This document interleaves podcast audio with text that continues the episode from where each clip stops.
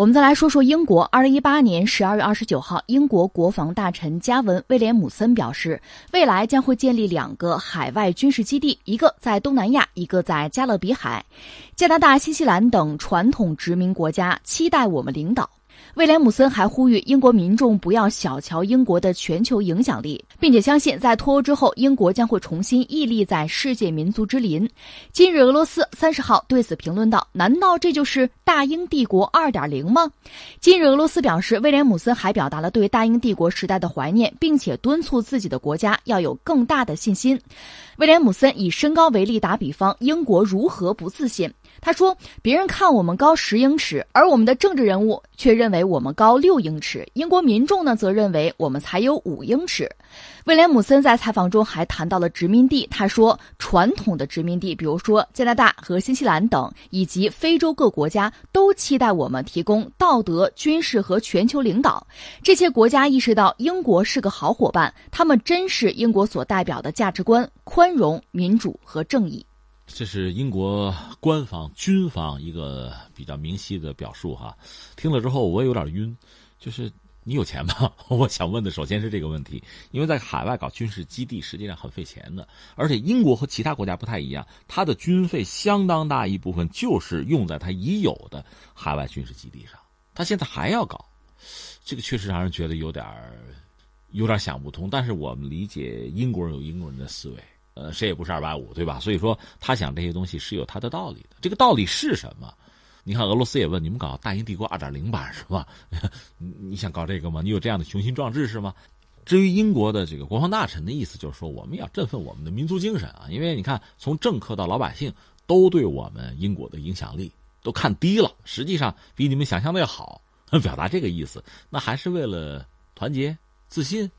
这和英国脱欧是不是有点关系啊？我们难免要问一问。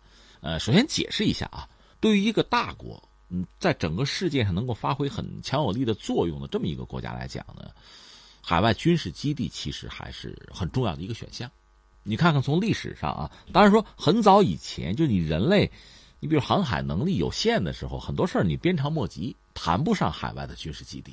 而且在人类历史上有很多大帝国就直接抢啊、占呢，有。但是大到一定程度之后，你控制不住，对吧？最后就是眼高手低，甚至舰队拖垮帝国这样的事儿也是有的。但是呢，到了一定程度上，就是能力允许了，你看到海外的军事基地，就是在你境外嘛，搞军事基地驻扎相当的兵力，这个确实还是就很多大国啊、强国、列强啊、帝国采用的一个方式。当然，在二战结束以后呢，在全球范围内。这个殖民地人民啊，这种要求独立啊，就民族国家兴起啊，这个过程，让很多列强原来拥有的这个海外军事基地，逐渐的也就也就萎缩了，因为人家独立了，人家跟你的关系改变了，所以就有调整。拿英国来说挺有意思，英国在历史上它是一个全球性的大帝国，就所谓大英帝国呀、日不落帝国呀，呃，曾经确实有很大的影响力。在全球范围内，因为英国本身本土就是岛嘛，岛国嘛，很小，他要对整个世界形成控制，靠什么呢？其实就是靠海外大量的殖民地，呃，有海外的军事基地，另外呢，用庞大的舰队来往穿梭来解决问题。由此，他们还创造了新的这个舰种，比如说战列巡洋舰。战列舰呢，大家认为炮很粗啊，火力很强，但是盔甲就满身盔甲，这样的船一是造价高，再就是速度要慢。所以他们搞了一款什么呢？就是战列巡洋舰，就是我盔甲就装甲可以稍微少一点，炮主炮的口径要等同于战列舰，但是我航速快啊，便于机动灵活呀，其实成本也不是太低。但这个舰种我需要，因为在全球我快速的部署，哪儿出事儿我大炮就过去。这是英国当年搞的一套东西。后来美国继承它的衣钵，搞的就是航母战斗群了，对吧？就是这么一个过程。英国曾经在全球拥有非常大的海外的利益，这里面最核心的是谁呢？是印度。你看看那个英国的殖民史，呃，在印度周边他还抢了好多地方，甚至对我们中国的什么新疆、西藏，他也觊觎。但说到底，他是要保他的印度。但是后来到二战结束呢，印度终于也获得了独立，英国呢就逐渐的就衰落了。但是他呢还拉了一帮朋友，一方面呢我允许支持你们独立啊，但是呢咱们这个关系别断。这就是所谓的英联邦，他搞这么一个东西，什么加拿大啊，什么澳大利亚、新西兰啊、印度都可以算英联邦。女王出来转一圈，挥个手是吧？大家赛个鸵鸟什么的，还搞这么个东西。他希望通过这种方式呢，维持自己在全球、在海外的影响力。但是呢，刚才我们讲的很重要的一个东西，他没有了，其实就是舰队。不是说他没有船了，而是说以前那个大英帝国在全球海洋上纵横捭阖，那个舰队是没有了。他现在应该说到什么程度呢？最近啊，这两年他的这个海军还是这算不算回光返照哈？还行。他是之前退役了大量的军舰，能不要的都不要了。他以前的航空母舰也不要了，他唯一的直升机母舰也卖给巴西了，就等他两条呃六万吨的航空母舰，就是伊丽莎白女王和威尔士亲王。威尔士亲王二零一九年差不多是不是能够服役啊？如果进度快的话啊，但是飞机可能还配不齐呢，只能用美国飞机，他已经没能力研制飞机了，买美国的 F 三五 B。另外，他还有一款叫全球战斗舰，实际上是一种护卫舰，二六型护卫舰。这样两型船真的服役呢？呃，所谓大英帝国海上的这个力量啊，比之前多少还是有一个提升，但也仅止于此。呃，另一方面，我们说这个英国在海外的军事基地，刚才我们讲，每年它的军费其实已经不是很多了，相当大的一块就要养这些海外的基地。但是你想过没有？你要没有那么多船的话，没有海军的舰队，你要那么多基地，你干嘛？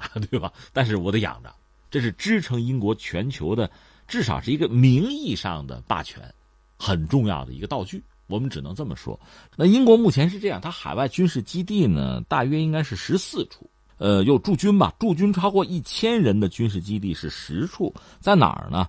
呃，爱尔兰，你看他占着北爱尔兰，爱尔兰本身和他不是一码事人家是一个国家，对吧？但是他在爱尔兰有军事基地，有驻军。爱尔兰、塞浦路斯，在德国、直布罗陀、阿富汗、肯尼亚、呃，塞拉利昂、福克兰群岛，他叫福克兰群岛，阿根廷叫马尔维纳斯群岛。在那儿，因为八二年他们打过仗，他占了啊。那个地方他有驻军，在加拿大，在文莱有驻军，规模小于一千人的基地呢，还有四处，在苏伊士运河，在百慕大，在开曼群岛，还有这个圣马丁，英属圣马丁很小啊，不到一千人驻军，有在全球维持着这样一些基地。值得一提的是，前段时间在这个巴林。在巴林的塞拉曼港，他搞了一个基地，叫做朱菲尔基地，应该已经投入使用了。他大概花了四百万英镑，也不是很多吧，搞了一个东西，也不是很大。那现在你看那意思，我再搞俩，还要再搞两个，体现他的全球雄心吧。这个我想和他脱欧之后，确实也需要凝聚民心，需要在全球重新打造自己的形象。那意思以前呢，我是欧盟里面的一个国家，因为在欧盟里吧，被欧盟束缚住。虽然说英国在经济和军事实力哈，从这个角度讲，在欧盟国家里还算得上排在前面的，但是欧盟这个大盘子把我的能力就给稀释了哈。那现在我呢脱欧，我单独要成为世界上很重要的一个国家，成为甚至要一级谈不上的话，也是重要的一个角儿吧。那我可能也需要打造自己的一个全新形象，搞军事基地可能是出于这个目的吧。但是意义大不大，只有他们自己知道。呃，我注意到威廉姆森还说到了，说英国在脱离欧盟之后呢，通过增加他在国际舞台上的角色，而真正的成为全球的参与者，可以说还是跟脱欧有点关系。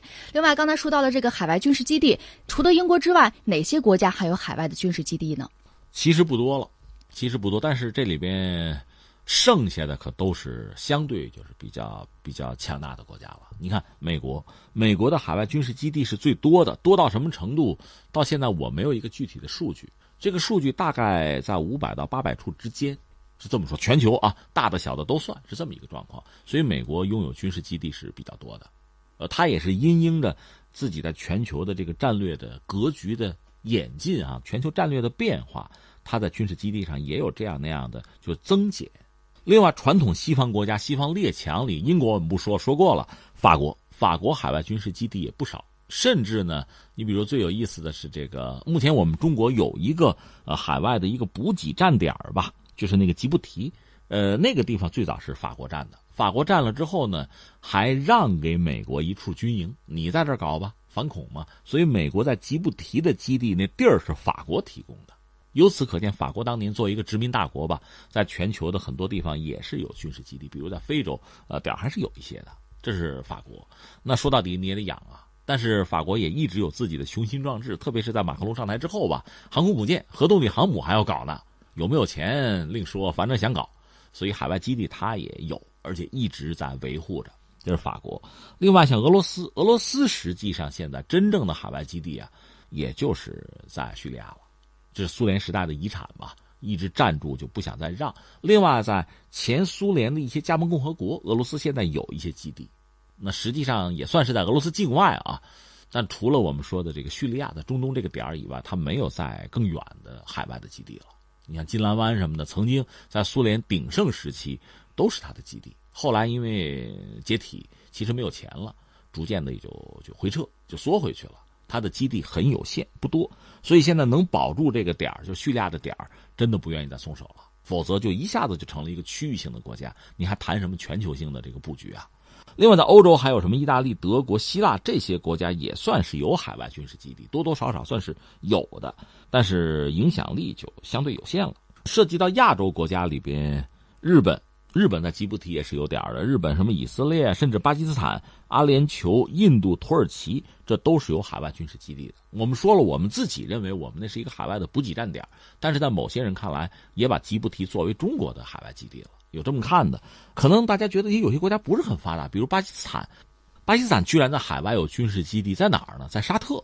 巴基斯坦和沙特在军事领域合作是比较多的。沙特有钱，但是军力呢其实差一些，没怎么打过仗，所以他让巴基斯坦帮他训练陆军和空军，这是有的。